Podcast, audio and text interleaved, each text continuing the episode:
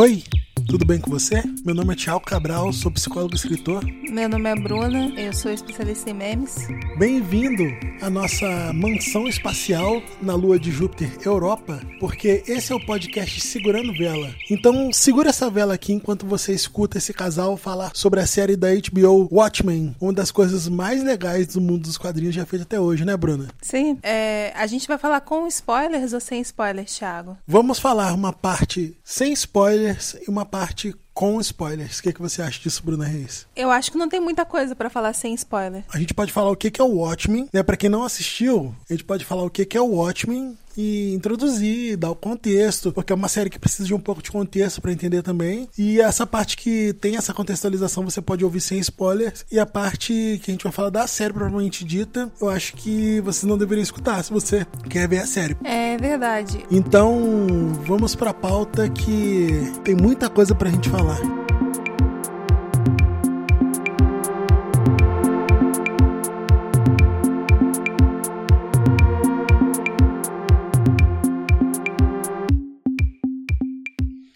Vamos lá, Bruna Reis, vamos começar por você aí, para uma introdução breve, assim, se você estava enfiado numa caverna nos últimos 40 anos, Watchmen é simplesmente a maior obra de super-heróis já escrita no mundo. Ponto final. É uma, uma das primeiras uma das primeiras obras em quadrinhos a ganhar prêmio de literatura e essas coisas assim. Como você conheceu o Watchmen, Bruna? Foi pelo quadrinho ou foi pelo filme do Zack Snyder? Quando começou todo o hype lá do filme do Zack Snyder, né? Que eu fui conhecer o Watchmen, não tinha contato antes. O filme, ele não é muito bom. Então, quem teve contato só com o filme, de repente é uma coisa assim que não vai ficar no imaginário tão forte. E você? Teve uma época na minha vida que eu comecei a falar, alguém falou assim, ou li em algum lugar, que tinha que ler Sandman. Aí eu falei, vou ler Sandman. Aí eu achei Sandman muito bom. Aí eu comecei a procurar as outras coisas do New Gaiman. Quando eu vi outras coisas do New Gaiman, o pessoal falou assim, ó, oh, você tem que conhecer o Alan Moore, cara. O Alan Moore é o deus dos quadrinhos lá, você precisa ler. E foi assim que eu cheguei no ótimo. Por que, que você acha o filme do Zack Snyder ruim, Bruno? Não sei. Primeiro, eu acho que para entender o que, que é o ótimo, a gente precisa entender quem que é o Alan Moore. Ele é um idoso hoje em dia, né? Que mora no interior da Inglaterra, numa casa comum, cara não é trilionário. É um cara que diz que ele é anarquista, ele diz que a religião dele, ele é pagão, ele é bruxo, um cara que sempre usou um cabelão e um barbão e anda por aí falando umas coisas esquisitas. Ele não escreve mais quadrinhos, né? Ele se aposentou agora pela segunda vez, mas ele escreveu as peças de teatro, andou gravando CD de música. Ele é um cara muito esquisito que o primeiro emprego da vida dele foi trabalhar no açougue. E o cara não é normal, Alan Moore não é uma pessoa normal. E aí ele começou a escrever, escrever para jornal e depois ele começou a escrever quadrinhos, né? Um dia contrataram ele para escrever para DC e ele escreveu algumas coisas que ficaram muito marcadas assim na história do, do dos quadrinhos é, quando ele trabalhava na DC, que foi o, o Superman, né? É, que tem até um episódio da Liga da Justiça sobre esse quadrinho do, do, do Superman que o Alan Moore escreveu, que é um presente pro homem que tem tudo. E ele escreveu, eu acho que o, o trabalho mais notável do, do Alan Moore na DC é a Piada Mortal, né? Que é um quadrinho que conta a história um, do Coringa, né? Uma das várias versões do Coringa, mas é um que termina com o Coringa contando a piada e o Batman rindo. Você já leu Piada Mortal, Bruna? Eu já li a Piada Mortal. É, agora, dando um spoiler aí, né? Não termina com o Batman rindo. Coringa conta uma piada, o Batman tá segurando o pescoço dele e você só vê a risada. Você não sabe se o Coringa matou o Batman e tá rindo. Aliás, se o Batman matou o Coringa e tá rindo ou se é o Coringa que tá rindo. Então termina com essa dualidade aí. E ele é bom porque ele dá uma história de origem pro Coringa, né? Porque é um personagem que ele não tem uma história de origem só e a da Piada Mortal é uma das melhores, assim, que eu achei. Até hoje, né? Que é aquela. É, é o Coringa da piada mortal, o Coronga, né? É um cara que é quebrado pela sociedade. Então eu achei bem coerente, eu gosto bastante da piada mortal. Depois disso, não lembro se foi antes ou depois, uma das paradas que ele ficou muito famoso por ter escrito foi um quadrinho chamado Monstro do Pântano. O Monstro do Pântano é um quadrinho que, que tem esse personagem, né? Que é o, o, o título já diz, o Monstro do Pântano. Só, só que era uma. Esse quadrinho era de uma editora que já tava falindo, tinha essa prática, né? Da DC ir lá comprar essas editoras que estavam falindo e, e se apropriar dos personagens. E aí deram na mão do Alan Moore, o Alan Moore falou, falaram assim pro Alan Moore, faz o que você quiser com esse monstro do pântano aí. E ele só escreveu uma das maiores, ele reconstruiu o personagem de uma forma que até hoje o pessoal ainda lê o monstro do pântano e tudo mais, porque ele pegou uma, uma história que era uma história de um cientista que fazia um, um experimento lá e se tornava um monstro. Tem o filme também clássico do Monstro do Pântano, que é um filme preto e branco, né? Da, da, daquelas primeiras filmes de, de, de, ficção científica que tinha. Eu não, não sei se, é, se o quadrinho é baseado nesse, nesse filme, mas deram isso na mão do Alan Moore. O Alan Moore fez uma coisa incrível que é, que é recordado até hoje, né? Transformou o Monstro do Pântano num tipo num super-herói da DC, tem toda uma mitologia por trás do monstro, que na verdade o monstro existia antes do cientista, assim vai. O cara reinventou o personagem. Agora, é, a maioria das pessoas deve conhecer o Alan Moore, né? Deve conhecer a obra dele diretamente, não por conta do Monstro do Pântano, nem por conta do trabalho dele no DC, mas sim por conta da história do filme mais famoso baseado na obra dele, que é o V de Vingança, né? Rapidinho aí, o que é o V de Vingança, Bruna?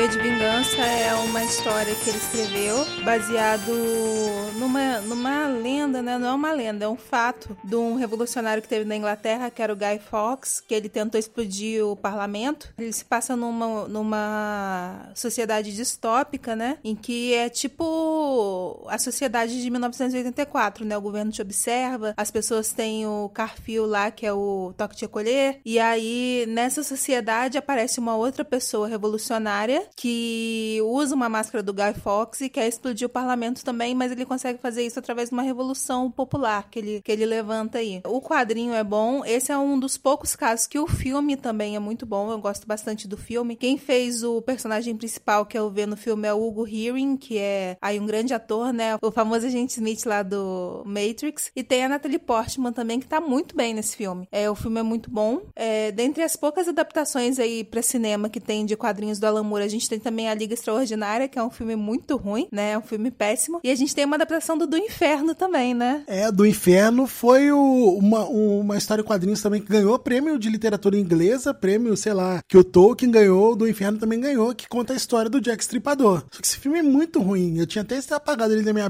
da minha mente. Obrigado por lembrar, Bruna. Estrelado pelo Johnny fucking Depp, que é um personagem que nem tem no quadrinho. E aí, teve uma outra editora que faliu, que a DC comprou, que eles pegaram esses personagens e deram na mão do Alan Moore. Que é aí que veio os personagens dessa história que ele escreveu que se transformou em Watchmen. É uma história dos Estados Unidos, né? E aí eles, eles têm um acidente lá nuclear no laboratório e tem um cara que ele fica super poderoso a partir desse acidente. E aí, através desse superpoder dele, eles conseguem ganhar a guerra do Vietnã, né? Um fato conhecido que os Estados Unidos não ganhou a guerra, mas no Watchmen ganhou. E aí, isso, nessa realidade aí paralela, né? Os Estados Unidos ganhou a guerra do Vietnã e ele se torna uma grande potência. E através dos fatos que ocorreram em Watchmen, né, no quadrinho, eles conseguiram também parar o famoso relógio da meia-noite, que era o relógio lá que media qual era o risco de explodir uma guerra nuclear, né, durante a Guerra Fria. Quanto mais próximo da meia-noite, mais chance de explodir uma guerra nuclear. O Watchmen, ele é basicamente uma história que ele tem por objetivo dizer o qual seria a influência dos super-heróis na sociedade se eles existissem de verdade e como seria seria um super-herói se ele fosse um ser humano real. Porque a gente tá ali, o Watchmen é publicado ali no, no final da década de 80, e não sei se é no meio da década, se é no final da década, mas ele é publicado ali na década de 80 e tava começando a nascer essas histórias de super-herói que eram mais complexas, que eram mais adultas. E aí chegou o Alan Moore com esses personagens, com essa história e deu com os dois pés no peito de todo mundo. Porque nunca tinha se escrito, né, pelo menos com esse impacto, uma história de super-heróis que mostrava mostravam super-heróis assim, tão humanos, com o pior que pode se ter nessa palavra humano. Os super-heróis eles têm problemas, eles usam drogas, eles cometem crimes. É uma coisa interessante que a Bruna falou no, agora do, da história do Tom Manhattan, né? Que é,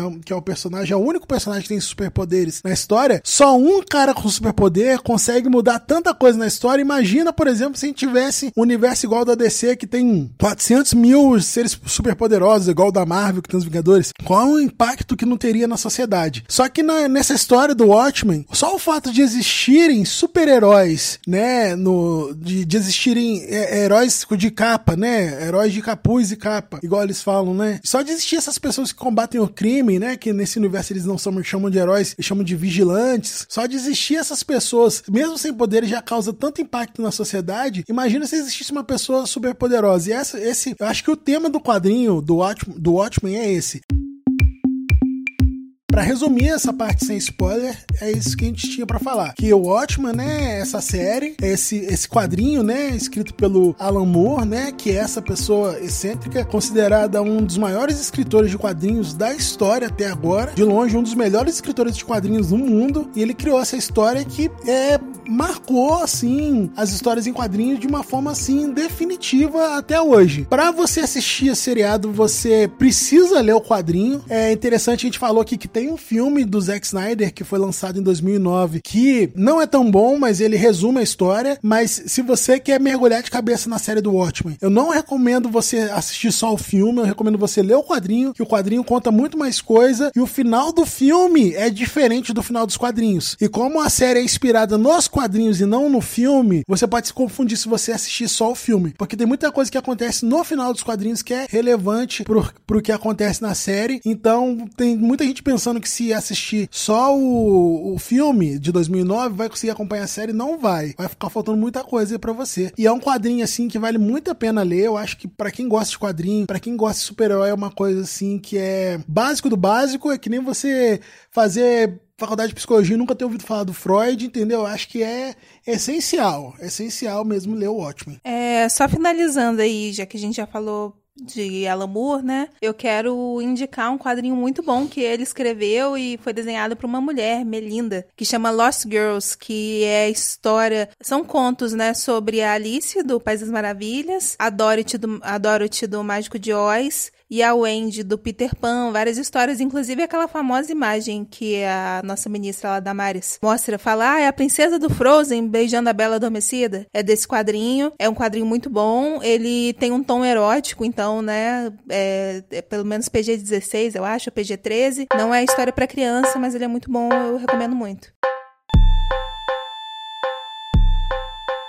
Então vamos falar de Watchmen. Se você já assistiu ou se você não liga para spoilers, vamos falar de Watchmen com spoilers que falar dessa série que eu mal assisti uma vez e já considero tanto, hein? Que série, gente. Para começo de conversa, Bruna Reis, quem tá falando por aí que o Watchmen não é uma série que não deveria mexer com política, que eles estão errados em falar de política porque o Watchmen não tem nada a ver com política, o que você tem a dizer para essas pessoas? Realmente, o analfabetismo é uma coisa que afeta muitas pessoas no mundo. É, a gente tem que lutar contra o analfabetismo, contra o analfabetismo funcional, porque quem lê o quadrinho e acha que o Watchman não tem nada a ver com política, não sabe ler, gente. Não sabe ler. Porque, assim, o main focus lá, o assunto principal do Watchmen é política. É toda uma questão de um jogo de poder que o superpoder, né, do caso do Dr. Manhattan, como o mundo quer lidar com isso, eu até acho que foi feito de um jeito, assim, mais simples, mais digerível nessa série nova aí da Amazon The Boys, que fala muito disso também, já que são várias pessoas que têm superpoder, né? De como é esse jogo aí por trás do, dos panos aí, do poder do, do governo em relação a, a esse tipo de super-humano. E outra coisa, o Watchmen, o quadrinho original, a gente não tá falando que eles falam de política só do ponto de vista de como seria o mundo se existissem super-heróis, não. Em Watchmen, em plena década de 80, o quadrinho fala de homossexualidade, ele fala de estupro, ele fala de da guerra do Vietnã, que era uma coisa assim que na época tava fresquíssima ainda, porque uma coisa é a gente tá em 2019 falar de guerra do Vietnã. Agora você falar de guerra do Vietnã na década de 80 era uma coisa muito polêmica ainda. Então, né, como a, como a eu te chamar de Dilma. então, é. Como a Bruna bem simplificou agora, quem tá falando que o, quadrinho, o, o, a série Watchmen não deveria falar de política, tá falando merda. Desculpa, mas não consigo pensar num termo mais. É, um, um termo eufêmico pra isso, não. Tá falando abobrinha e o Watchmen fala sobre política e fala sobre um assunto assim que, infelizmente, a gente deveria estar tá falando. É, não, não deveria estar tá falando disso mais, isso já deveria ter sido resolvido aí há séculos, mas infelizmente nós estamos falando de terra plana, né? Por que, que não vamos falar de racismo, né? É, a gente tinha aquela ideia, assim, quando era criança, pelo menos a gente tinha aquela ideia que em 2020 era um futuro, que tudo ia ser moderno, ia ter carro voador, ia ter, sei lá, teletransporte. E agora a gente tá discutindo a Terra plana. Então teve, foi um retrocesso, na verdade, né? O tema principal, né, do, do dessa série, se a gente for pensar bem do lado político, é relações raciais. Essa questão, principalmente dessas relações raciais do racismo americano, do redneck lá da teoria de conspiração. É, é eu acho que essa onda aí neofascista neonazista que tá tomando o mundo, né, recentemente, tem muito a ver com, com a mensagem que eles quiseram passar no, no Watchmen, nesse novo. Porque o antigo falava muito de uma ameaça nuclear também, que hoje é uma coisa que existe, mas não é uma coisa tão próxima da nossa realidade, né? Hoje em dia, não. Ele fala muito do, da relação racial, né? Ele fala muito da política, de tipo, o Robert Redford virou o presidente na série nova, né? Por causa de um jogo político. Porque foi todo um plano armado pelo Osimandias. É, no, no, nos quadrinhos do Watchmen, né? Pra quem. É, eu sei que tem gente que se arriscou a assistir o Watchmen sem, sem conhecer os quadrinhos, né? Ou nem ver o filme. Deve estar tá muito perdido essa pessoa, né? Mas nos quadrinhos, né? Como todo mundo sabe, o, o vilão fazia parte do grupo dos super-heróis e ele trama uma. Ele cria uma farsa sobre uma farsa sobre uma invasão alienígena para que o mundo se una e não aconteça a terceira guerra mundial a, a, guerra nuclear, né? Apesar de ter o Dr. Manhattan para fazer isso, ele já ele tá cagando muito, né, porque acontece na Terra já, porque ele já tá indo pra Marte e tudo mais. Então esse cara que é o vilão, que é o Osmandias, que ele é um dos um do, dos heróis lá do time de heróis, ele decide fazer essa farsa aí, essa falsa invasão alienígena para que a, haja um inimigo em comum para que os povos se unam, né, Bruno? É, é aquela questão do dilema moral, né? É, se você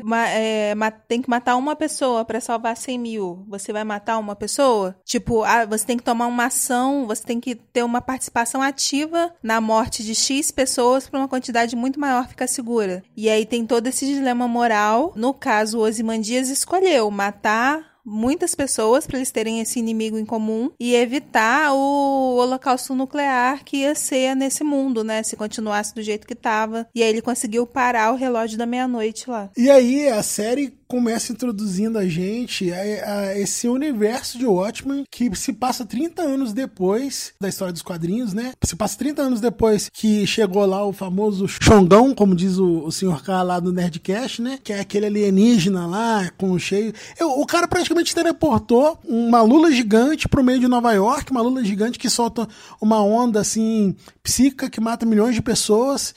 E isso deixou todo mundo com medo de uma invasão alienígena, né? E aí as pessoas se uniram, né? Fizeram o cordão da paz lá para se preparar para a invasão alienígena. A gente começa, né, né, nessa essa série, ela conta a história, né? A protagonista que é a Angela, né, que é uma ex-policial, que ela é uma super-heroína e ela combate o crime, ela é a Sister, né, que é a Sister Knight a Sister Knight combatendo crime, sendo que é, a, série se passa numa cidade chamada Tulsa, no, no interior dos Estados Unidos.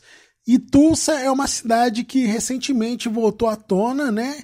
Que voltou a ser discutida principalmente por essas questões raciais, porque aconteceu uma coisa lá que foi uma grande chacina promovida pela Ku Klux Klan contra pessoas negras, porque em Tulsa tinha essa esse grande é, núcleo de pessoas negras que estavam ficando ricas, mexendo com o mercado de ações, essas coisas assim, né? Na época, e o pessoal da Ku um dia chegou lá e, e, atirou em todo mundo e decidiu fazer uma chacina porque, alegadamente, um negro teria estuprado, né? Agredido ofendido uma senhora lá.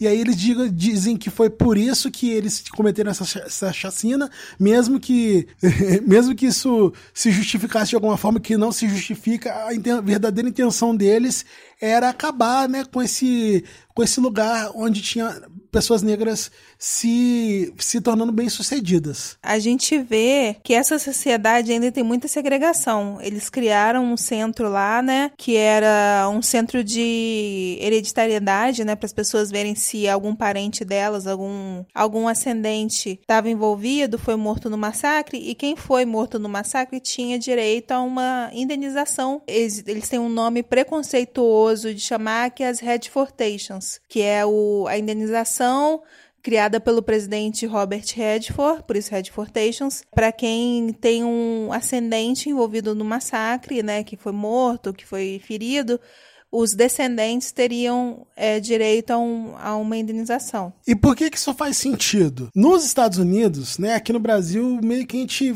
é, a gente tem um movimento negro que participou bastante da, da da Constituição de 88 e tudo mais, mas nos Estados Unidos se fala muito mais dessa questão da indenização do povo negro.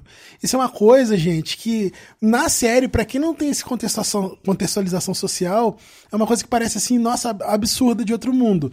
Mas existe no, no mundo real essa discussão de que o governo deveria indenizar as pessoas que foram sequestradas da África, bem como seus ascendentes que é uma coisa que faz todo sentido social, faz todo sentido histórico, e que lá nos Estados Unidos é muito discutido isso.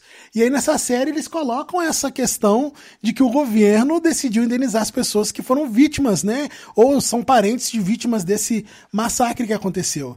E é uma coisa que se discute, tipo assim, para quem tá nesse meio de militância, né?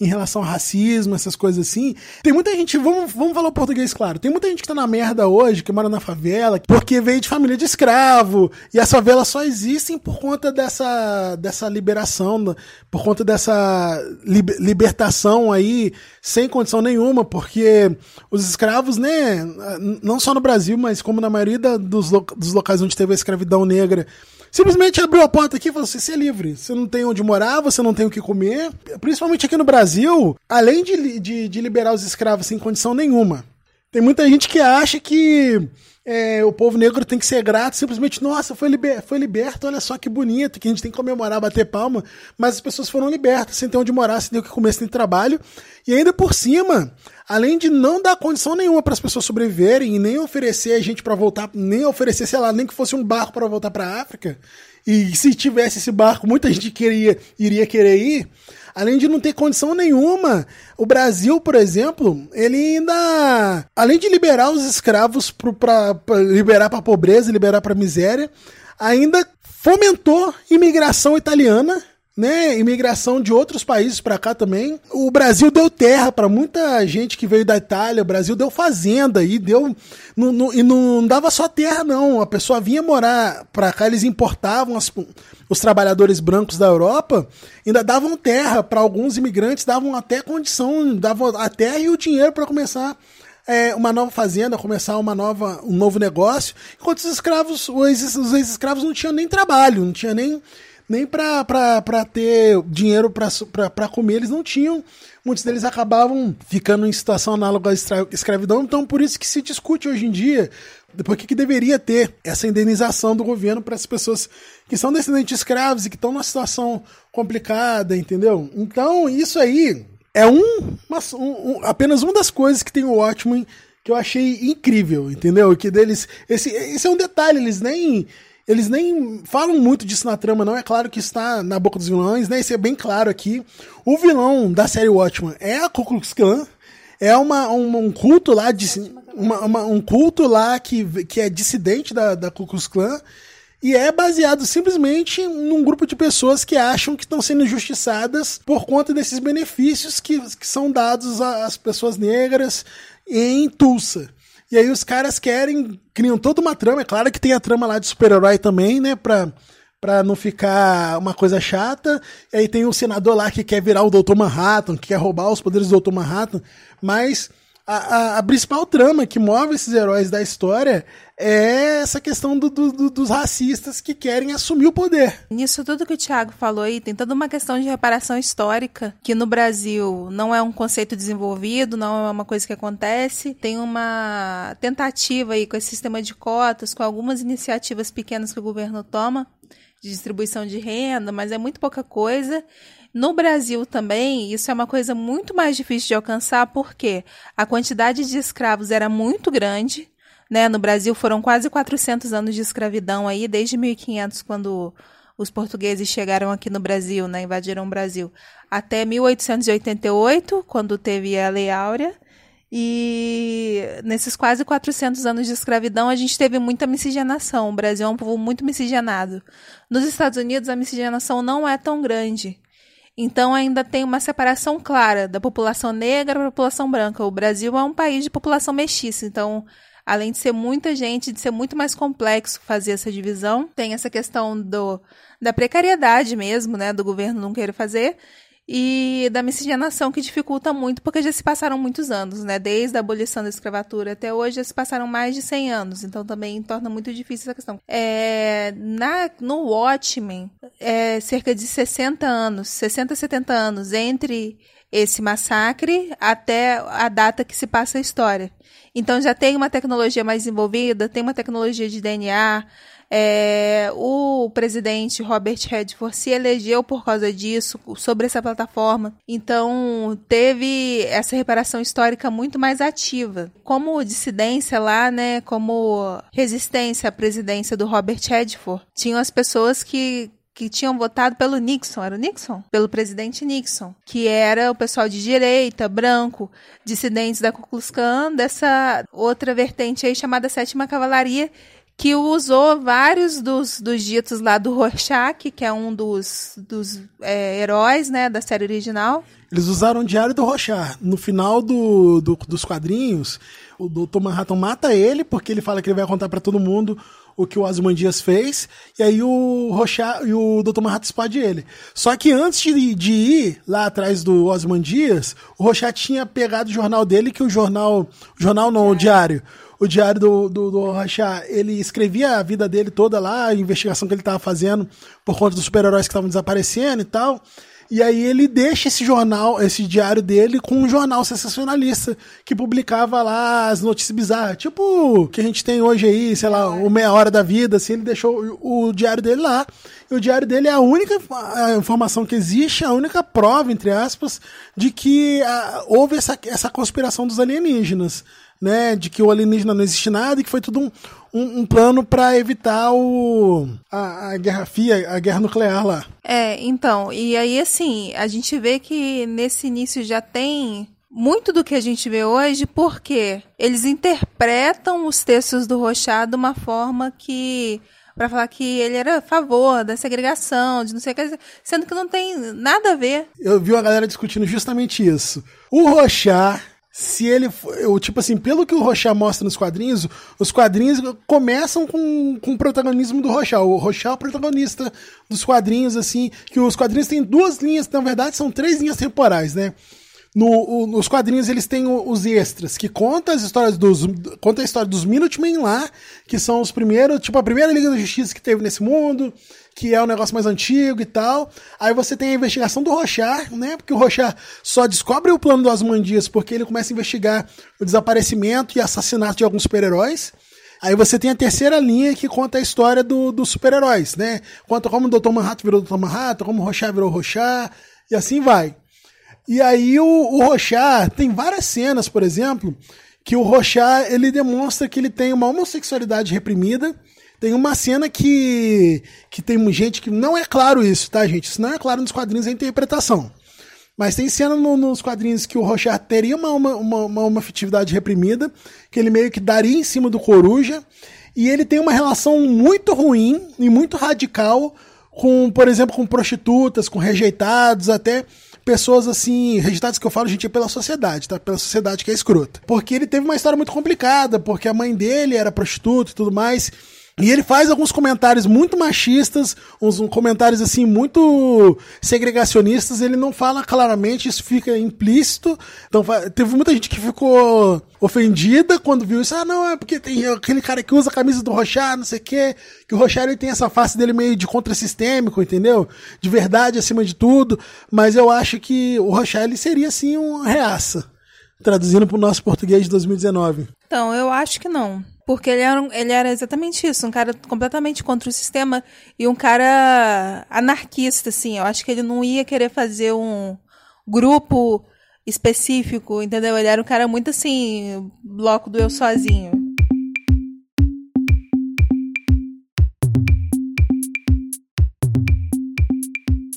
É, a sétima cavalaria, né, se baseia aí no, nesses escritos do Rochá para poder fazer o, o que eles querem lá, né? Eles querem capturar o Dr. Manhattan, né? Nesse universo, todo mundo acredita que o Dr. Manhattan está em Marte. Né, que ele está lá em Marte, tem até um vídeo 24 horas por dia que mostra ele lá, ele constrói um castelo, destrói o castelo, faz um negócio, volta um negócio.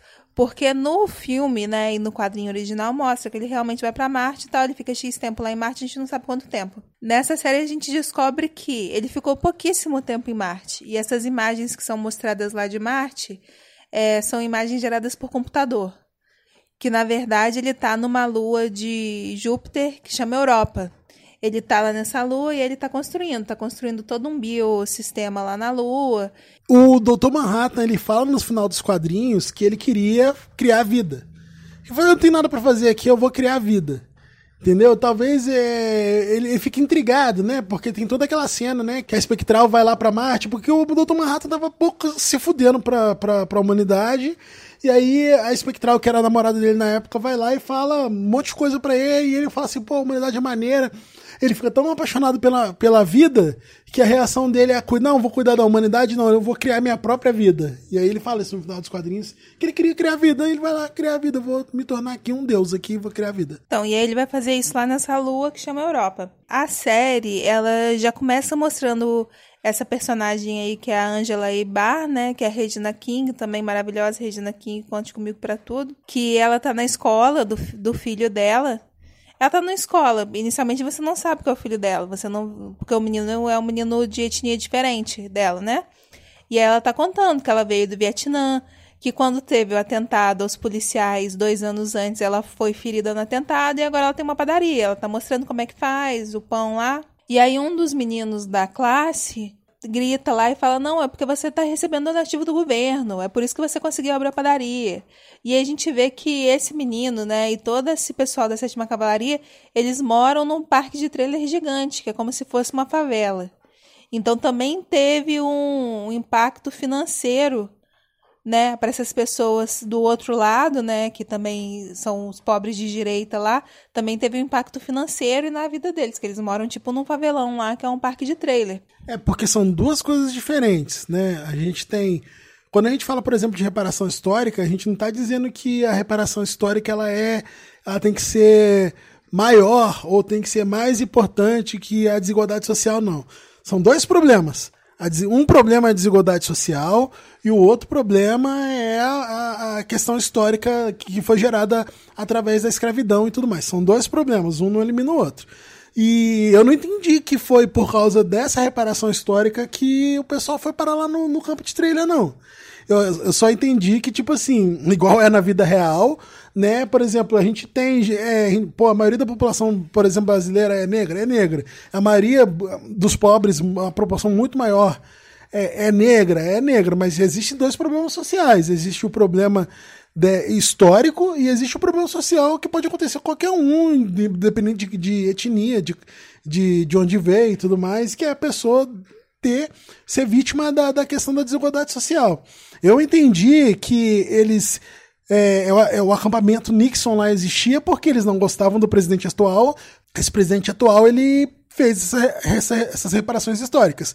E assim, esse pessoal que era lá do acampamento redneck lá dos pobres de direita, eles gostavam do Nixon porque tem sempre na, na questão do, do, do, fascismo, do conservadorismo, tem essa nostalgia pelo antigo. E o Nixon era o presidente antes lá, da, durante aquela questão toda, e aí eles é, tinham essa saudade do, do tempo que era bom, porque todo, todo esse pessoal que é conservador tem isso, né? Ah, porque antigamente era melhor e tudo mais. Eu não entendi dessa forma que você colocou aí, não. E aí ela tá voltando da escola com o filho, o que você descobre, né, que o menino é filho dela tem a chuva lá do, dos moluscos, né? Então mostra que aquela ameaça que, que evitou a guerra nuclear, né, que era o Xongão lá, ela continua presente ali no dia a dia deles. De X em X tempo chove umas lula lá e eles ficam, não, vai voltar, vai acontecer de novo. Então, quer dizer, pode ser, dão a entender que isso também é parte do que está segurando a sociedade junta até essa época aí. E aí você vai para casa dela com o filho dela, você vê que ela tem outras duas meninas pequenas, que ela tem um marido, aquela família normal e feliz. Eu acho interessante a gente mostrar isso também, a gente falar sobre isso, porque a gente vê na série, né, negros protagonizando a história, né? A gente vê famílias estruturadas, né? Porque tem toda aquela história, né? De tipo assim, é, é, as histórias não costumam ter pessoas negras e quando elas aparecem tem sempre aquele estigma social e tudo mais. E a, e a, e a personagem da Angela Davis é uma, é uma pessoa. Angela Davis não, Regina King, Angela Barr. Nossa, eu troquei Angela tudo agora. É, troquei tudo agora a, a personagem, a protagonista, ela é uma, uma, uma, pessoa forte, ela é uma pessoa bem sucedida, porque ela, o personagem dela é tipo, ela é tipo um Batman da vida, entendeu? E aí, eu acho isso muito legal. E a coisa mais interessante da série para mim, né, foi, né, eu acho que esse termo tá até errado, foi o blackwashing. Porque nessa série, né, já vamos botar o dedo na ferida lá do, logo de uma vez, o Doutor Manhattan é um homem negro e tudo dá a entender que depois do final ele virou uma mulher negra, né? Doutor Manhattan, né? A pessoa mais poderosa do mundo, que é uma pessoa que tem poderes semideíticos lá, poderes semicósmicos quase fenomenais, né? É, é, vai ser uma mulher negra. E o legal, né, que eu achei legal também dessa série foi a coragem, né? Apesar de que a gente sabe que isso não vai acontecer, do diretor falar, acabou criador da série virou e falou, David Lindelof, né? Virou e falou, e assim, acabou, cara. A história é essa, isso a gente não tem intenção de fazer continuação. É uma história fechada. Eu tô no momento da minha vida que eu sou um velho cansado, que eu tô cansado de, tipo, toda a história boa que eu tenho que consumir, eu tenho que dedicar horas àquela porcaria. Tem série que vale a pena? Tem série que vale a pena. Mas eu acho que, tipo assim, nem tudo precisa ser uma série de 15 temporadas, cara. Tem coisa que pode ser uma série, né? Que pode ter alguns episódios, né? Que pode ser uma série de 5, 6 episódios, até 10, mas pode acabar a história ali, cara. Não precisa ser um negócio que vai durar mil temporadas, com, a grande chance de acontecer o que aconteceu com Game of Thrones, né? Acho que a série tem uma gordurinha assim, poderia ser menos um ou dois episódios aí. E a vilã dessa série, que é a vietnami, vietnamita lá, Lady True, a Lady True, ela comete o erro mais clássico do vilão de James Bond de desde sempre, né? Que é contar o plano maligno, maligno antes dele acontecer, né? Então ela conta o plano dela e eles vão lá e sabotam o plano. E aí ela morre. Que isso é uma lição que o próprio Asmandias tinha ensinado ensinado no quadrinho anterior, no, no, quadrinho, né? Que quando eles chegam lá para tentar impedir o plano dele de explodir Nova York lá com, com a lula gigante, ele fala assim: por que, que, vocês acham que vocês têm alguma chance de impedir? Eu já fiz isso há 30 minutos atrás. Vocês acham que eu ia contar meu plano para vocês se eu já não tivesse sido executado? Se eu não tivesse tido certeza que ia acontecer? Isso é genial, né? O Moore é, é um cara assim muito interessante. Mas o que mais você gostou da série, Bruna? Qual é o seu personagem preferido depois da Angela? Depois da Angela, o meu personagem favorito é a Laurie, que é a espectral, né? Que ela volta como uma agente da FBI aí, ela tem um consolo gigante. O tamanho da garrafa é muito grande. É muito assustador. Mas ela mostra, porque, tipo assim, ela sobreviveu a um trauma, né? E ela decidiu adotar o sobrenome do pai dela, apesar dos pesares, e continuar nessa vida aí no FBI, agora pelo outro lado, né? Tirou a máscara. É uma personagem que eu gostei bastante também. E você? Pô, meu personagem preferido, o Dr. Manhattan, né, cara? Eu gosto muito do cara. Porque, tipo assim, a gente tava assistindo uma série hoje, né? Que. Como é que, como é que chama a série, Bruna? Why Women Kills. Eu sou apaixonado por personagens que têm equilíbrio emocional. Que a pessoa, tipo, consegue fazer um negócio sinistro que não necessariamente envolva vencer ou humilhar outra pessoa, mas ela consegue resolver o problema com equilíbrio emocional. Só, o Dr. Manhattan da série, ele faz isso de uma forma que ele mostra que ele tem um problema, que ele é calmo assim, porque ele não entende as pessoas. Ele é calmo. Claramente o Dr. Manhattan, isso nos quadrinhos também mostra, né? Que claramente ele é daquele jeito porque ele não, ele não compreende, ele não consegue se conectar com as pessoas. Mas eu acho interessante a forma como representaram ele, né? Na série, cara, nos primeiros episódios, ele é o cara que, tipo assim, a Angela sai pra, cometer, pra combater o crime ele fica tomando conta das crianças, entendeu? É o cara, tipo, que tudo, ele fica no, no cantinho dele pra dar suporte pra ela. E no fim das contas ele é o cara foda, entendeu? Quer dizer, ele. Você pode ser uma pessoa foda sem ter que humilhar ninguém, sem ter que passar na frente dos outros, né? Tá certo que durante esse momento ele tá meio que lobotomizado lá, ele tá, mas é, você vê que é da natureza dele, nos episódios que conta como ele conheceu a Ângela e tudo mais, você vê que é da natureza dele ele não se importar com o poder que ele tem. Até porque na própria série eles falam que, tipo assim, é, a melhor pessoa para assumir uma responsabilidade muito grande tem que ser uma pessoa que não quer ter aquele poder. E eu, eu sou. Eu me identifico com personagens assim, entendeu? Que eu acho que as pessoas, para serem grandes, não precisam estar é, tá na frente de ninguém, não precisam estar tá na. Tem que usar a, a, a, grandiosidade, o poder que ela tem para ajudar os outros e para tornar esse lugar aqui um, uma coisa melhor, entendeu? Por isso que eu gosto do personagem do Dr. Manhattan, como ele é retratado nessa série, principalmente também por ser um cara negro, né? O Dr. Manhattan virou negão e agora é isso aí. Eu acho que a série tem muito easter egg, é importante ler, por causa disso ler o quadrinho. Assistir o filme, nem tanto. E a HBO lançou um podcast para cada episódio também, que conta os easter eggs. Tem um aplicativo que também, quando você tá vendo, ele conta cena por cena, as inspirações e tal, os easter eggs, porque é um material, assim, muito complexo, se você quiser que ele seja complexo, ele tem muita referência. Ou se você quiser só assistir como diversão e tal, você só tem que ter um pouco de noção e achar e entender que ele tem a ver com política. De resto, você pode só assistir de boa também. Temos um podcast, Bruno? Temos. Agora eu vou tomar banho e vou dormir. Não, peraí. Deixa em paz.